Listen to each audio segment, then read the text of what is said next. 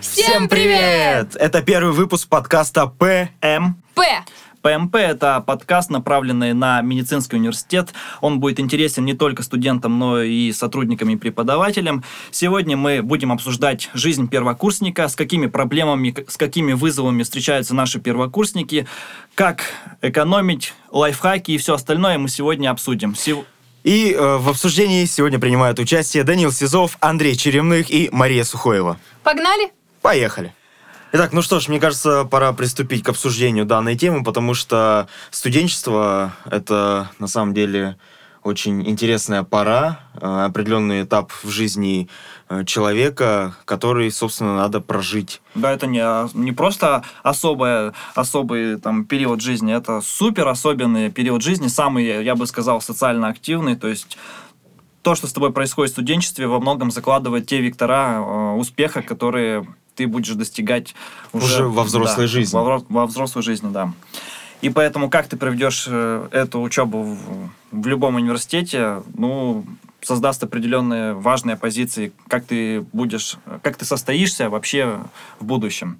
И поэтому вот хотелось бы давайте вспомнить вообще наш первый курс, как мы учились сами на первом курсе, что, что мы испытывали, какие боли мы испытывали. Какие чем- эмоции, да, ощущения. эмоции, да, с чем мы сталкивались. и... Что было важно и что мы не учли, когда были на первом курсе? Да, и поэтому я думаю, что сначала по свежести своей памяти, наверное, Маша расскажет про свой первый курс, а- а мы Потом- будем как бы уже постепенно вспоминать, как он, как первый курс был у нас и, И, тоже- сравнивать, Да. как он был, собственно, Да. у Марии. Да. Маша. Поэтому, Маш, тебе слово. Ну да, мой первый курс был ближайшим из вас, из всех нас.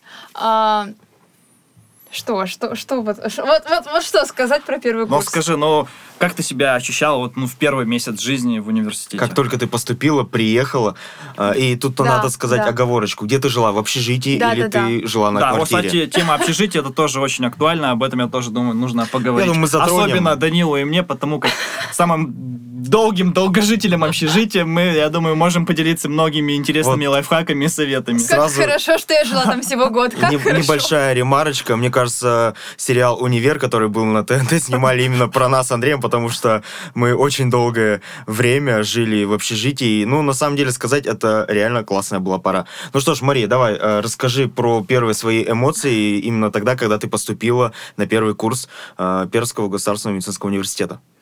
Первый мой страх, когда я поступила в универ, я думала, я вот сейчас сяду на автобус, чтобы поехать на пару, все, заблужусь, не доеду и потеряюсь, опоздаю на пару, и меня отчислят. Это вот мой был такой самый главный страх. И страшно было не успевать учиться. Думала, все, мед — это известный стереотип, что вас там загрузят, вам там не будет никакой личной жизни, никакой свободной жизни, и все, вы там запаритесь и не будете вылезать из учебников. А мне кажется, почему стереотип такие есть? Так и есть, Загружает по полной, мне кажется, Нет, на ну первом не курсе. факт. Смотри, я вот и внеучебной жизнью занималась на первом курсе, и учебной. А как, не учебный на первом курсе? Да, у меня была внеучебная жизнь. Я помню конкурс э, «Суперстудент», когда мы собирали команду на первом курсе и шутили, шутили шутки, шутили шутки. А- КВН. А вот э, страх по поводу того, что э, уедешь не туда. Скажи, на твоем первом курсе уже были приложения для телефона, там, как ориентироваться в городе? Или ты ходила с большой картой, с бумажной такой, и смотрела, отмечала маршрут, путевые точки, где тебе, э, собственно, идти и ехать. Мне было сложно с топографическим кретинизмом ориентироваться в картах, поэтому я спрашивала у прохожих, куда идти. На меня порой смотрели как на странную девочку. А дубль ГИС тогда еще не было? Был дубльгиз, но я ничего в нем не понимала. Как расположить карту, где ты находишься, когда у тебя немножко подтупливает геопозиция, и ты не понимаешь, в какую сторону ты смотришь. И отсюда можно сделать первый вывод, то, что студенчество — это все-таки несомненный плюс, хотя бы в том, что ты э, очень хорошо развиваешь коммуникативные качества именно свои. Да, кстати, Безусловно. кстати, друзья, это не реклама дубль ГИС, это мы просто вспомнили про единственное приложение, которым, ну, я думаю, сейчас пользуются все для того, чтобы перемещаться в городе и делать это максимально комфортно. У вас, у вас был такой страх, что вы запутаетесь, не найдете дорогу, опоздаете на пару? Было такое? Страх, конечно, был, поэтому я, ну вот я вспоминаю первый курс, я боялся вообще ездить один куда-то.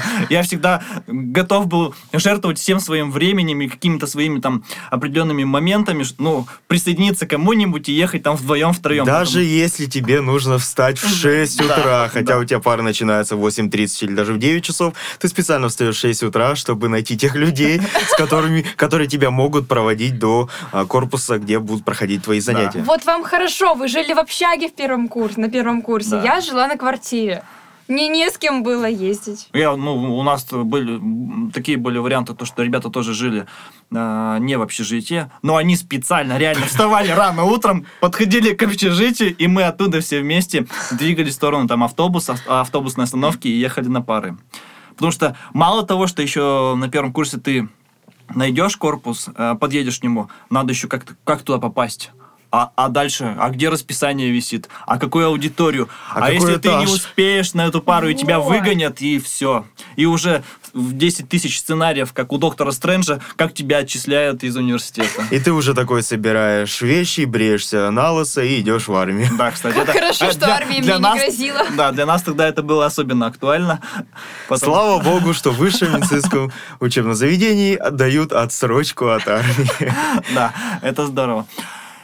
Ну, То есть, смотри, э, первые тв- твои эмоции, да, это был страх, то, что ты Да, э, да. не успеешь, не туда приедешь и так далее. Хорошо. Помимо вот того, э, то, что ты не, ну, не могла найти занятия, где проходят и так далее, какие еще ты эмоции испытывала уже, допустим, будучи на занятиях, во время преподавания и так далее, когда тебе преподаватели уже давали материал, что ты чувствовала? Ну, естественно, я на всех преподавателей смотрела с открытым ртом, с горящими глазами, потому что как можно быть таким умным? Ну, просто потом я поняла, что это заученные учебники, заученные страницы у некоторых преподавателей. нет, ну это нормально, конечно.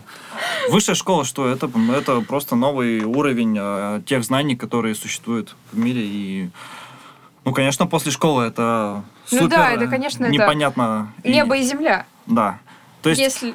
урок в школе там по биологии, тебе задают параграф из, там, не знаю, там из 15 страничек. Ты такой, о, ё-моё, Я 15 это- страниц. Как это много. Как это много. А тут за ночь нужно по анатомии выучить несколько десятков Особенно все страниц. каналы височной кости. Да. Слава богу, это было давно. Причем, А причем как бы вот тебе дается материал там на, на, там, на 5, на 8, на 10 страниц, который просто нужно как-то каким-то образом запомнить и затем еще и перес- Воспроизвести Да, это Да, все. не сказать просто нам- прочитать. пересказать на занятии. И, и такие нагрузки, конечно, они после школьных занятий, ну, давались, ну, по крайней мере, мне очень сложно. Я помню вот моменты, как, когда, наверное, это уже, может, прошло 3-4 там, месяца после начала обучения. Блин, у меня были носовые кровотечения. Мне кажется, у меня было жесткое давление, и я реально получал много стресса от, от всего. И самое главное, то, что не было, наверное, не было так сильно развито вот какое-то такое м, помощь от старшекурсников, то есть как нужно, что делать. И- Даже- Нет, и у меня это было на уровне. Потому Но- что кому не подойдешь, кто выглядит не на первый курс, там постарше уже глаза такие осознанные, там походка, спрашиваешь, тебе всегда помогут, скажут, где кабинет, куда идти. Ну, нет, по крайней я с мере, поддержкой не была обделена. я имею в виду ну, в том плане, что, допустим, сегодня там существует, там в университете существует тьюторский проект, когда там старшекурсники реально как бы прямо замотивированы и отобраны именно так, чтобы помогать первокурсникам. Ну да, раньше да. такого не было. Раньше вообще было, кстати, вот в наши И- времена очень чего много И много раньше, не было. да, ну когда мы учились на первом курсе, сейчас э, на самом деле очень развита сфера э, информации, да, то есть очень много э, можно где взять информацию в интернете, э, различных также сайтах там и так далее, да, то есть э, не только то, что ты пойдешь в библиотеку, возьмешь книжку и будешь только с ней. Нет, э, сейчас огромное количество возможностей получить ту самую информацию, которая нужна тебе, которая будет э, полезна тебе в усвоении того или иного материала. И поэтому, ну, в наше время такого не было. Поэтому приходилось больше ходить в библиотеку, э, брать учебники, вот эти толстенные атласы по анатомии, например, там, по гистологии и так далее, и сидеть, э, реально штудировать, зубрить, да, как это ни странно, нам приходилось зубрить. И вот э, когда ребята тоже говорили э, про материал, который надо не только запомнить, но еще и воспроизвести, да, а самый главный нюанс медицинского университета, то, что надо не только на русском тебе еще это все воспроизвести, но и на латыни, друзья. То есть тебе надо выучить не только на русском, но и на латыни. Колюмна вертебралис. Я? Причем тут я? Я это Я, немецкий. я, Я, это я. немецкий, да, я, я уже все перепуталась. Но, кстати, немецкий и латынь очень между собой э, схожие языки. Да По- ладно, я по тебе могу сказать, что А, и английский, да. с латынью тоже Да. очень А схожий французский? Французский, между прочим, тоже есть а, одинаковые. Сегодня у нас здесь в студии собрались француженка, э, немец и англичанин. Да, кстати. Всем привет. Всем привет, кто нас слушает за границей.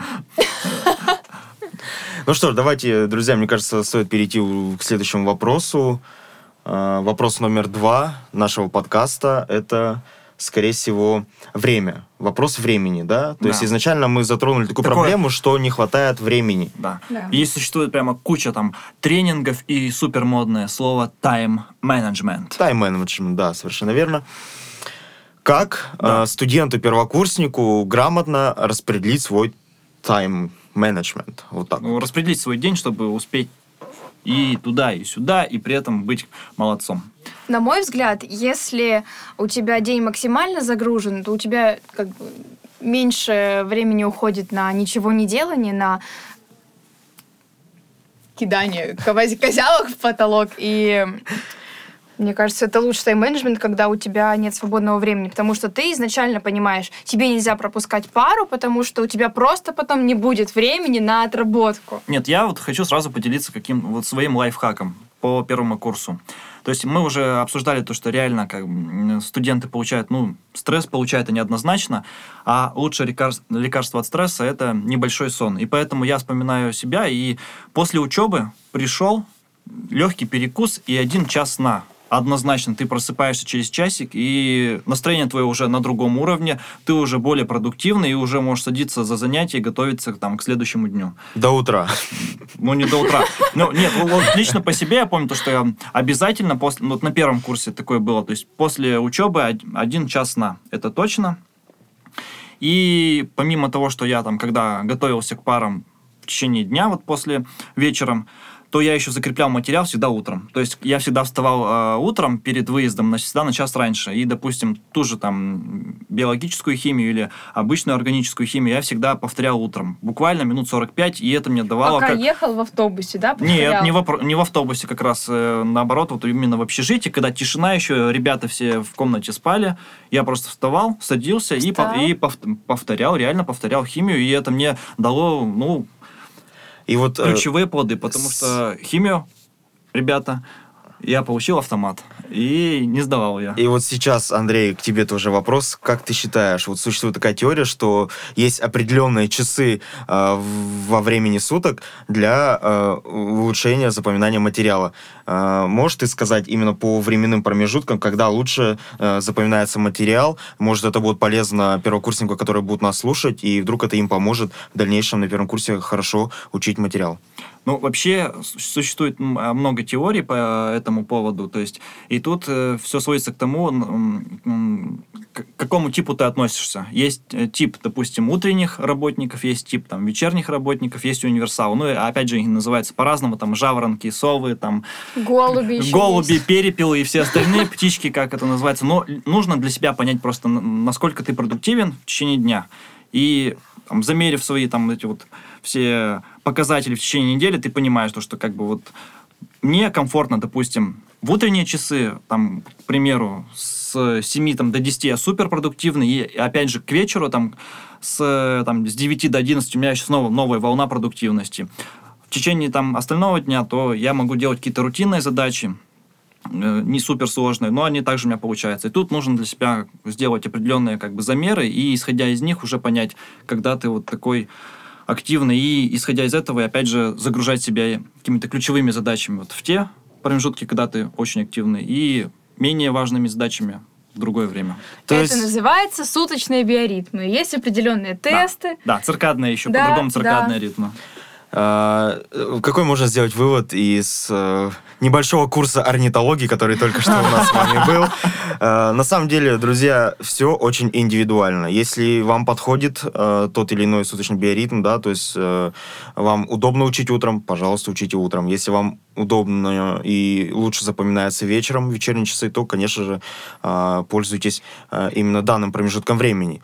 Но А, опять же, вот я не знаю почему, но я яв- э, ярый противник учить ночью. Я считаю Да. то, что Но ночью это- надо спать. Ночью нужно спать, потому что сон... Любой организм требует отдыха. Да, сон, во-первых, это такая, такой универсальный механизм, который поправляет нашу память, наши эмоции и вообще как бы приводит организм в порядок. И поэтому ночью я, вот, ну, лично я точно не рекомендую никому учить. Ничего хорошего из этого не получилось из моего опыта, а опыт у меня большой в университете, поэтому, ну, как ребята, давайте тоже. Как говорит э, у нас в университете замечательный преподаватель, профессор кафедры физики Кирко Галина Евгеньевна, лучше выспаться и получить два на экзамене, чем не Да. выспаться и получить два. Это да. Да, крамольная фраза, которая действительно э, имеет глубокий смысл. Хорошо, мы поговорили о времени, мы поговорили о первых страхах. А, Но, смотрите, э, мне кажется, стоит поговорить о том, что не только а, студенты на первом курсе полностью отдают себя учебе. Конечно, это практически, ну, можно сказать, 80-90%, да, но все-таки остается процентов 20 на а, какие-то еще свои личные дела, какие-то саморазвивающиеся моменты и так далее. Чем еще можно заниматься студенту-первокурснику помимо учебы? Давайте ответим на этот вопрос. И вообще, нужно ли заниматься? И нужно Тоже ли заниматься, да. Так как Мария э, не так давно была на первом курсе, у нее память еще свежа, в отличие от Андрея, Да. а, поэтому, Да, да. Маш, тебе слово. Это подстава. Да, ну, перестань. Ну, вы же знаете мое мнение, что я за то, чтобы заниматься внеучебкой. За то, чтобы не приходить домой после пар, там, 4-5 часов и ничего не делать, а то, чтобы сразу куда-то бежать и заниматься полезным для себя делом, например, спортом, на те же на, э, СНО ходить, студенческие научные общества, развиваться. Ну, тут надо тогда взять, э, сделать направление, какие вообще а, можно Ну там... да. Чем может да, заниматься студент, первокурсник и вообще, в принципе, студент? По каким направлениям он может распределить помимо учебы свое время? Да, то есть Ну, это да. можно выбрать спортивное направление, это Безусловно. можно творческое направление, это общественное направление, ну и, естественно, конечно, это научное направление.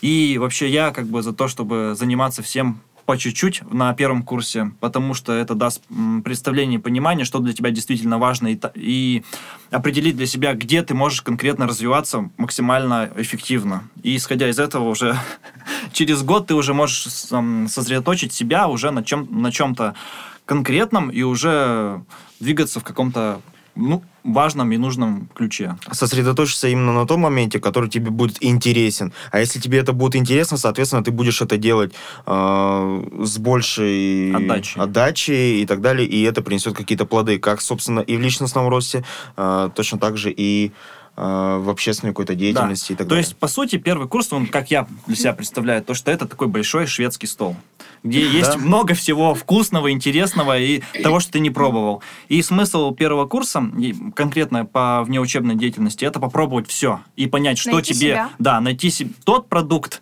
который тебе действительно интересен, вкусен, важен. И на втором, там уже и там последующих Последующих курсах курсах, просто да. себе уже сделать это интересную диету такую по этому направлению и кушать эти продукты и все, и раз- развиваться. Хорошо, раз мы э, начали разговор о диетах, просто интересно поделиться своим мнением, тоже поделиться своим опытом. А, давайте сейчас мы расскажем именно какую диету мы выбрали в свое время и чем мы занимались. Возможно, кому-то это будет полезно, кто-то услышит, а может понравится, ему не понравится и тоже захочет попробовать ту или иную диету, так скажем, да? Маш, вот ты э, какую диету выбрала для себя, э, обучаясь на первом курсе? Чем ты э, начала заниматься? Ну, сначала я ушла в творческую жизнь. Все. Все. В творческую ушла Просто, жизнь. просто ушла в творческую жизнь, и со временем поняла, что это не мое, и да, действительно, нужно было попробовать все на первом курсе. И в науку попытаться пойти, и попытаться пойти в спорт, но почему-то я решила, что творчество — это все то, что я умею. Как оказалось, это не было, не Не- то, это было недо- неправда. Недооценила себя. Недооценила себя, да. Возможно, даже переоценила себя. Или переоценила даже? Мне кажется, же переоценила. Но пока не попробуешь, как говорится, Да, не не поймешь. узнаешь. Хорошо, Андрей, а что выбрал ты на первом курсе, чем ты занимался помимо учебы? Ну, я скажу, что я, наверное, был далеко не развитый первокурсник. Да. Я вообще пытался от всего отстраниться и ничем я особо на первом курсе не занимался. Но где-то, наверное, вот со второй половины первого курса я там начал втягиваться немножко в КВН.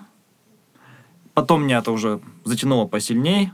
Ну вот первый мой опыт по, обще- э, по творчеству, а по общественной работе это участие в супер первокурснике. Тогда я проходил серьезный кастинг на участие в этом мероприятии. Ну, это же культура, это не общественность. Ну да, это ну да, творчество, условно творчество, да.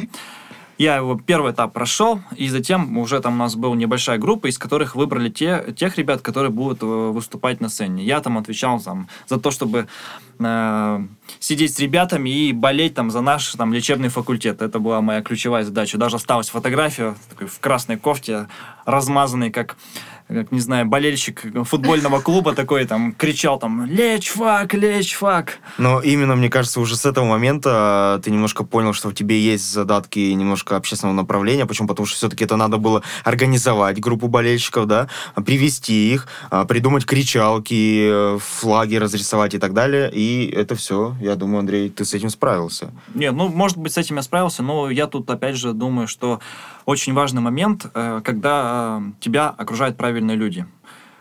Ты можешь там в себе чувствовать там потенциал в одном направлении, в другом, но если его в нужный момент никто не поддержит, и у тебя не будет э, тех людей, которые думают в таком же направлении, ну, очень велика вероятность, то, что все сойдет на нет.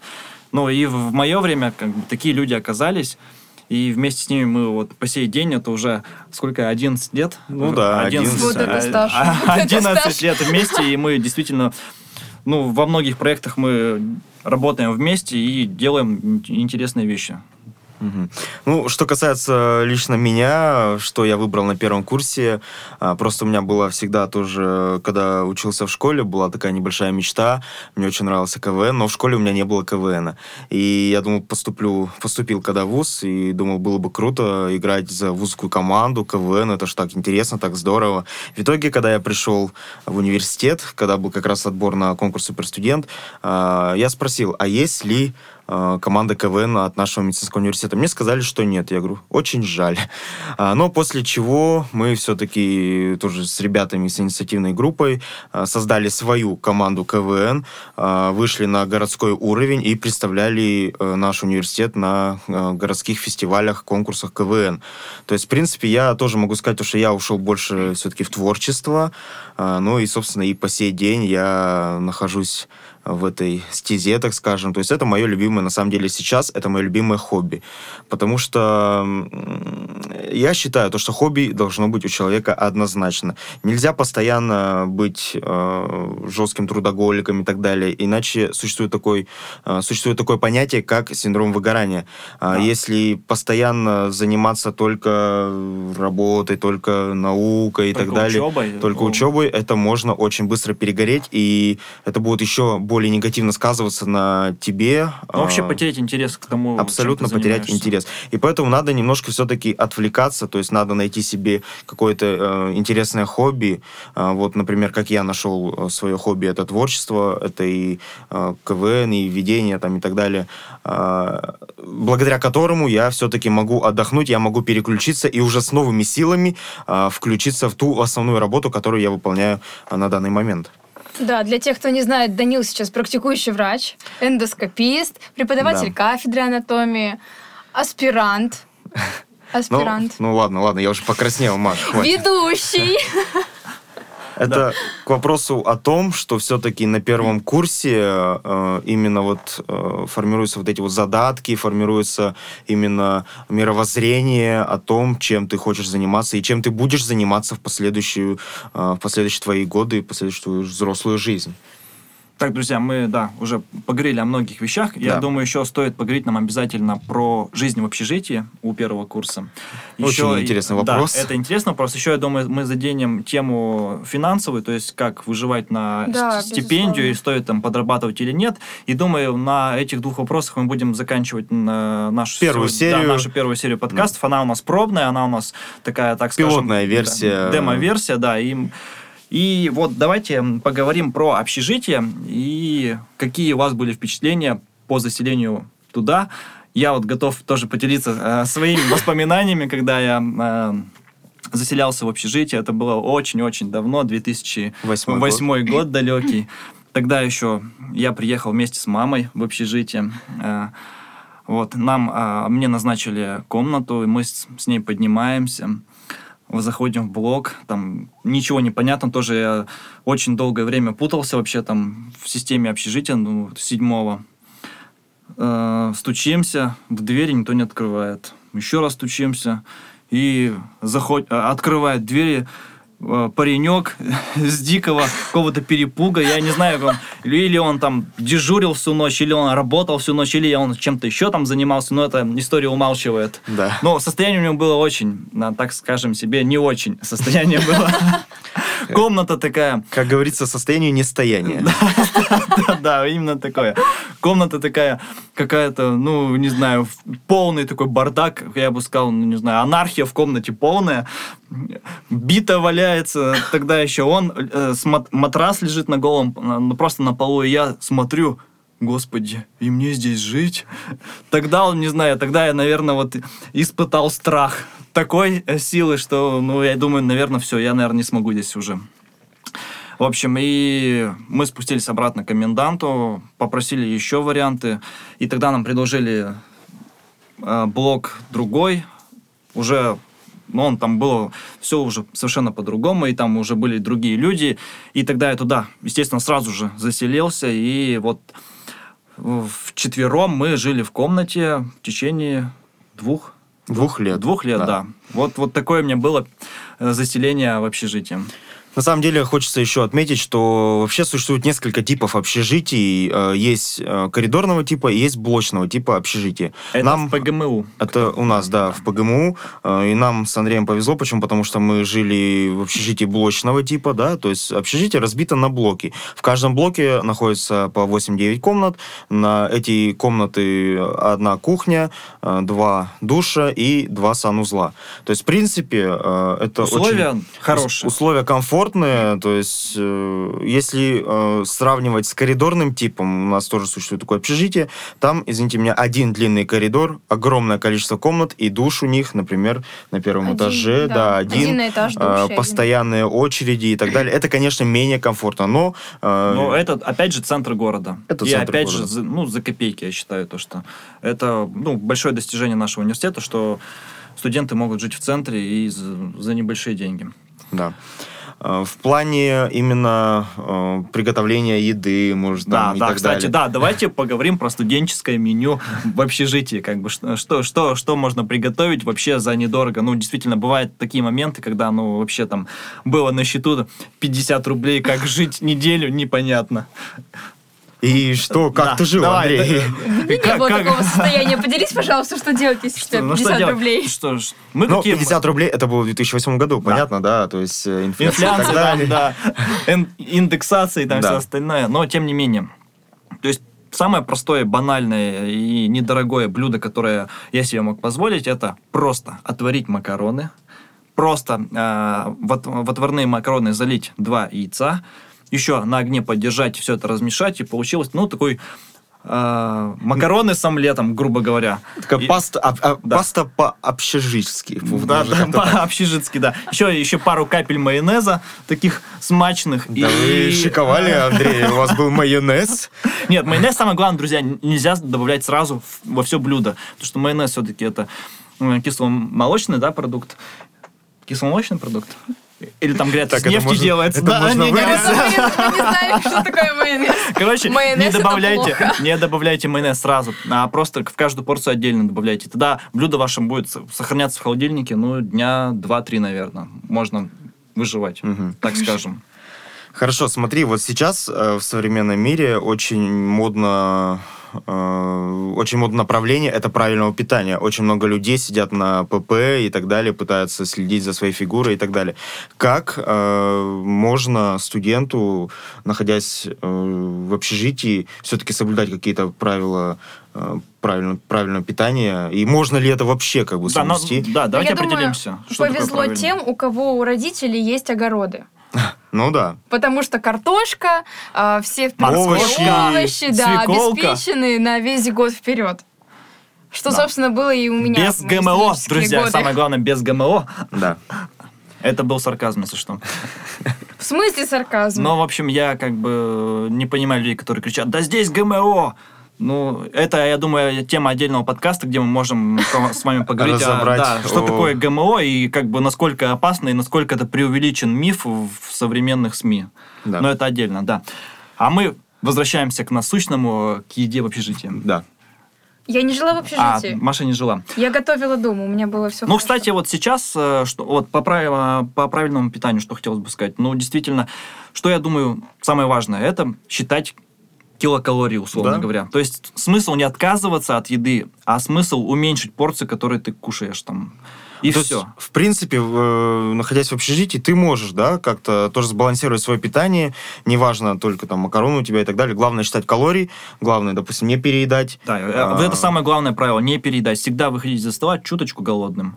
Это первый момент. Ну и второй, конечно же, там не нужно объедаться всякими там зажаренными кусками мяса, там чипсоидами, сухариками и всем остальным. И это все сверху так поливать майонезом, Да, вот да, так да. вот, жирным-жирным слоем. Это Нет, так, конечно, делать не стоит. Ну что ж, э, Что еще можно сказать про общежитие, про еду? Нет, на самом деле условия для на самом приготовления... деле, да. На самом деле есть... Вот сегодня существует тысячи каналов на YouTube, там, как сделать еду вкусной за недорого. То есть это банально, надо просто там загуглить и найти эти каналы. Мы с вами готовы в, в описании к подкасту дать пару ссылок на это. И мы это сделаем, да, ведь? Да, конечно. Конечно. Вот все интересные моменты подкаста мы будем делать небольшой э, чек-лист из ссылок, где вы можете найти подробную информацию о том, о чем мы сегодня разговариваем. Мгм.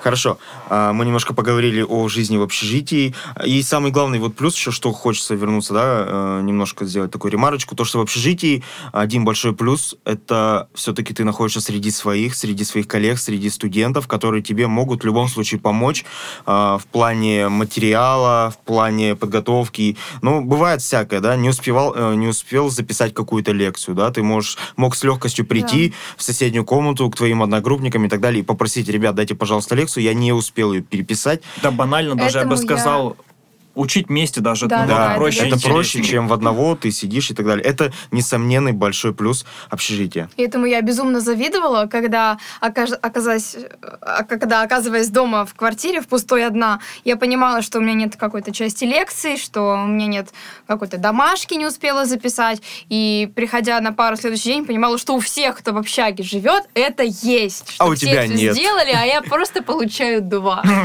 И я завидовала тем, кто живет в общагах, потому что были какие-то пособия учебные, какие-то методички о старших которые курсах передавались, да, да, из да. рук в руки, из, Из поколения, поколения в поколение. Совершенно верно. Кланы боролись общажные за, за, За каждый листок за власть над этими методичками. Вот смотри, Маш, ты сейчас сказала тоже очень интересную тему, да, то, что ты получал два и так далее. То есть давайте сейчас э, попробуем сравнить, э, насколько, как учатся студенты, которые живут в общежитии, и как учатся студенты, которые живут на квартире. Есть ли какая-то разница, если, т- то есть, ну, вот те, кто живут в общежитии, только на пятерке там и так далее учатся, Да либо... нет, то я есть- думаю, это зависит от человека, от его Вот, хорошо. Как он хочет учиться, есть ли у него способности к обучению, есть ли у него интерес к обучению. Вот интерес Это- здесь, я думаю, что ключевой, потому Да. что, в принципе, все мы, все мы обладаем одинаковыми возможностями, и тут смысл... У всех есть мозг, у всех есть глаза, Да. руки, которые могут писать, запоминать, читать. Да. И тут, если есть интерес и желание этим заниматься, ну, однозначно будут плоды, будут, и не Будут плоды. плоды. Будут плоды спелые, будут спелые Будут плоды, спелые не плоды, гнилые. да. Хорошо, ребят, э, мы переходим к финальной части нашего первого подкаста. Это- Это, финансовый вопрос. Да, это экономическая составляющая а, студента. Первого курса. Экономика первого курса. Итак, Итак, стипендия, стипендия, стипендия. Стипендия. Ты еще раз будешь повторять это слово? Стипендия, стипендия, Магическое стипендия. слово Магическое слово. стипендия. Оно На самом деле- зомбирует просто. Вот это слово, которое одновременно может и обрадовать, и огорчить. Да. Ты ждешь ее как манну небесную, а потом, когда она приходит, понимаешь, И буквально на следующий день ты уже, а, опа, а где А, стипендия? и вы я сразу вспомнил тут сразу множество мемчиков, такой день стипендии, такой, э, такой богатый, разбрасываешься деньгами. Такой и, пау, э, пау, И пау. следующий день ты такой какой-то такой ущербненький полубомжик лежишь, такой денежки дайте. Ну, давайте расскажем нашим слушателям, какова стипендия в нашем вузе и Ну, что да. на нее можно вообще... Нет, да, С давайте. учетом сделать. индексации последней стипендии в этом году в нашем Академическая университете, стипендия, академическая да. стипендия составила Поговорим. 1800 с Да. копеечками рублей. Нет, это, да, это вместе с э, уральским коэффициентом, Да, который да, нам да. доплачивают. Так нам 1700, кажется, плюс все вот эти надбавочки маленькие, и вот там в итоге Мгм. 1800 с На- копейками. накапало, Да. натикало. Ну, хочется заметить то, что когда мы учились с Андреем на первом курсе, у нас стипендия была 1300 рублей. Да, Были 1300. другие цены, давайте Были еще на это, цены, пожалуйста, согласен, да. акцентируем внимание. Да. Но сейчас, на данный момент, да, стипендия академическая составляет 1800 рублей. И что же можно купить, Нет, давайте сделать? мало того, что еще я хотел бы сказать, что многие первокурсники на сегодняшний день получают губернаторскую стипендию. Это, это вообще кру- крутая тема. Как бы В наше время такого даже близко не было. Я знаю, что вот сейчас на Личфаке на нашем 150 человек получают губернаторскую Ну, стипендию. Сколько губернаторская стипендия? Мы можем Пять. озвучить эту Пять. цифру? Да, 5, В нашем с небольшим регионе это тысяч. 5 с небольшим тысяч. Хорошо, 5 с небольшим тысяч плюс академическая стипендия 1800. То есть, по, по сути, у студента уже как... Полноценные 7 да, тысяч. Уже чуть ли как бы не самостоятельная жизнь начинается. Как сказал Александр Гудков, он может в Москве прожить на 7 тысяч в месяц. Да. Я думаю, студент в Перми не переплюнет. Не, ну, при желании вообще При желании можно, можно. конечно, ужаться до, до таких цифр и спокойно жить. Я просто, вспоминая себя, у меня э, на неделю э, Какие финансы у меня на неделю были? Я понимаю то, что, конечно же, выжить на одну стипендию это нереально однозначно, без поддержки родителей. И мой бюджет на неделю составлял, ну, 1000-1500 рублей. При условии, что я вот эти 500 рублей я тратил на поездку домой. Потому что я ездил домой каждый день. Туда-обратно. Это 500 рублей. То есть Ну да. жил я на одну тысячу в неделю. Это мой реальный бюджет был. Ну, на самом деле, когда я тоже учился на первом курсе, э, бюджет месячный у меня составлял 5000 рублей. То есть на 5000 рублей целый месяц э, мы жили. Так что мы покруче, мы покруче. Гудкова, да? Как Он на бедно севере, жили. да, он в Москве, а мы в Перми. А мы в Перми А жили, Перми. да. Пермь дорогой город. Да. А, ну, на самом деле, и в принципе хватало, да, то есть, э, ну, несомненно, плюс то, что это общежитие, тебе не надо платить за квартиру и так далее. Но и по тем временам э, проездные стоили намного дешевле. Да, Э, проездные, да, были. Это Проездной это тоже больная тема больная для тема студентов, но Ну, особенно для, наверное, нашего вуза, потому Да. что корпуса все в разных местах. Если там, допустим, мы берем там тот же политех, к примеру, там, ну, в основном все корпуса в одной точке, да? Ну как, у них административный корпус Да. э, в центре и получается и городок. за каму, да. А у нас все корпуса в разных точках вообще. это мало того, что еще просто корпуса, да, еще и у нас э, проходят занятия на клинических базах, то есть, соответственно, это в больницах, Их которые около тоже... 50 на минуточку. которые тоже расположены абсолютно в разных частях города. И студенту надо, во-первых, не то что приехать вовремя там и так далее, успеть, но и плюс Переодеться. найти, переодеться и приступить уже непосредственно Да.